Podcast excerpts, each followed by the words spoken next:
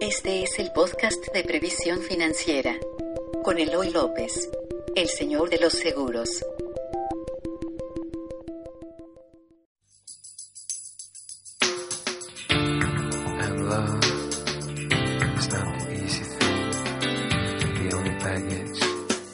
Hola amigos, soy Eloy López, soy el señor de los seguros. Bienvenidos a Vitalis Podcast. Hoy te voy a hablar de un tema del que te he hablado muy poco aquí en este espacio, pero que es un tema que me apasiona y que va muy ligado a todo lo que yo hago, que es el tema es finanzas personales, pero más que hablarte de finanzas personales, de lo que te voy a hablar hoy es de lo que yo le llamo la ecuación de la riqueza. Rápidamente te voy a decir, las finanzas personales, hay una parte que me gusta mucho, que es eh, la que te ayuda o los consejos que te dan para cuidar el dinero. Y esa parte importante que es tener educación financiera, conocer las tasas de interés que te cobran los créditos, desde una tarjeta, desde un crédito hipotecario, hasta cuando tú compras eh, un coche o pides un préstamo personal. Eh, varios consejos eh, importantes que te ayudan a tener educación financiera. Hay una parte de las finanzas personales que no me gusta y es importante porque creo que a veces se exagera en, en la parte ahorrativa. Eh, la gran mayoría de, de, personas que habla de finanzas personales llega un momento en el que te da tantos consejos para ahorrar dinero que no se dan cuenta que ya están llegando a la tacañería. Una cosa es tener tus finanzas en orden y otra es cuando ya se está volviendo uno muy tacaño y quieres guardar todo tu dinero. Pasas de no ahorrar nada a ahorrar casi todo o querer ahorrar todo lo que ganas. Y esa parte ya no es sana. Bueno, más que hablarte de lo que no me gusta, te voy a. ¿Por qué le llamo yo la ecuación de la riqueza?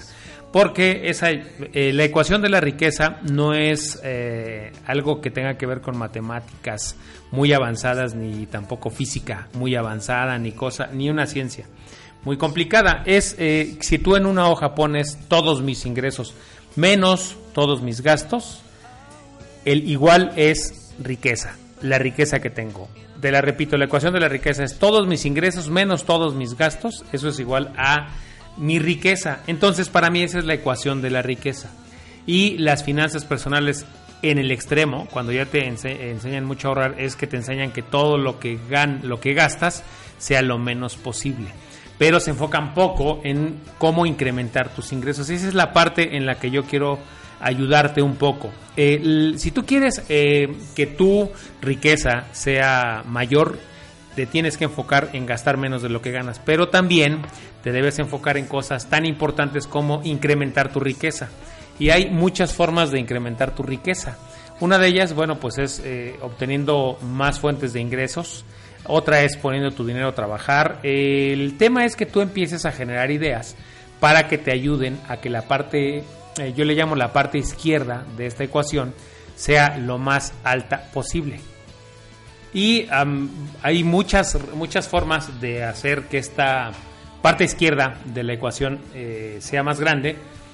Una de ellas es, eh, otra, otra más bien, otra forma es que el dinero que tú vas ahorrando lo empieces a poner a invertir para que empiece a generar intereses y entonces tus ingresos empiecen a ser más altos. Otra es que esos ahorros que vas teniendo empieces a comprar, por ejemplo, a poner un negocio o a tener una franquicia o este tipo de, de cosas que en lugar de eh, solo eh, ayudarte a ahorrar, te ayudan a que tu dinero siga trabajando y siga creciendo. Entonces, ¿Por qué es importante esto que yo te digo? Porque sé y estoy convencido que solo así se, alca- se alcanza la independencia financiera, que es el fin último de llevar un control de las finanzas. Yo siempre digo que si tenemos el control eh, de nuestras finanzas, tenemos el control de nuestra vida. Y el fin último de las de tener las finanzas personales en orden es ser feliz. Porque cuando tenemos deudas no somos nada felices. Tú ve una persona que tiene deudas y es muy seguro que no le vas a ver una cara sonriente, que no le vas a ver que disfrute de la vida y se acostumbra a vivir así con deudas. Entonces, el fin último de tener unas finanzas personales sanas es ser feliz.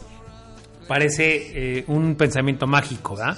Pero en realidad no lo es. Yo lo que te estoy invitando es a pensar tus finanzas personales y tu riqueza como una ecuación más completa que solo ahorrar en cosas, que solo ahorrar en café y que solo ahorrar en idas al cine. Eh, eso también te puede volver muy infeliz, porque cuando uno se vuelve tacaño y ya no disfrutas ni siquiera de pagarte un buen viaje, de comprarte unos buenos zapatos y de comprarte, eh, no sé, hasta un buen café, entonces empiezas a ser infeliz. Por eso es que a mí me interesaba darte esta ecuación de la riqueza que es todos mis ingresos menos todos mis gastos igual a mi riqueza. Ya en otros podcasts lo iré, eh, me iré explayando para darte más consejos, porque hay una parte que yo le llamo la parte invisible del dinero que también me gustaría hablarte de ella, que es toda esta parte de atraer el dinero, de atraer la abundancia en la vida, de atraer la prosperidad, porque funciona y porque yo lo he visto. Eh, lo he visto, eh, ¿cómo se puede decir?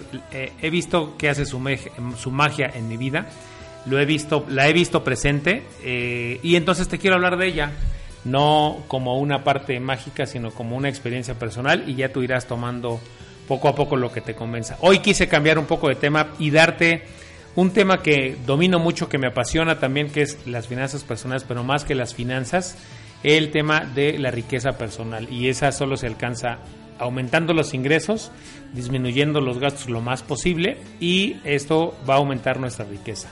Entonces, mientras tú te preocupes que tus ingresos sean los más altos posibles, tus gastos estén abajo de tus ingresos, tu riqueza, créeme, poco a poco va a ir creciendo. Eh, ya te iré dando más tips. Por hoy es todo. Te quiero dar las gracias por escuchar este podcast. Si vas corriendo, si vas manejando, te agradezco mucho escucharlo. Si estás en iTunes, te voy a pedir solo un favor. Déjanos ahí, danos obviamente cinco estrellas si es que este podcast te gustó y déjanos tu reseña y lo más importante, compártelo. También nos puedes escuchar en iBox, ahí también puedes dejarnos tu reseña. Ayúdanos a que esto se difunda y porque para mí es un gusto hacer este tipo de cápsulas y de en el Vitalis Podcast para acompañarte y ayudarte a que tu vida sea mejor. Cuídate mucho. Esta fue la palabra del Señor. Hijo mío, puedes ir en paz. Soy Eloy López, soy el Señor de los Seguros. Bye.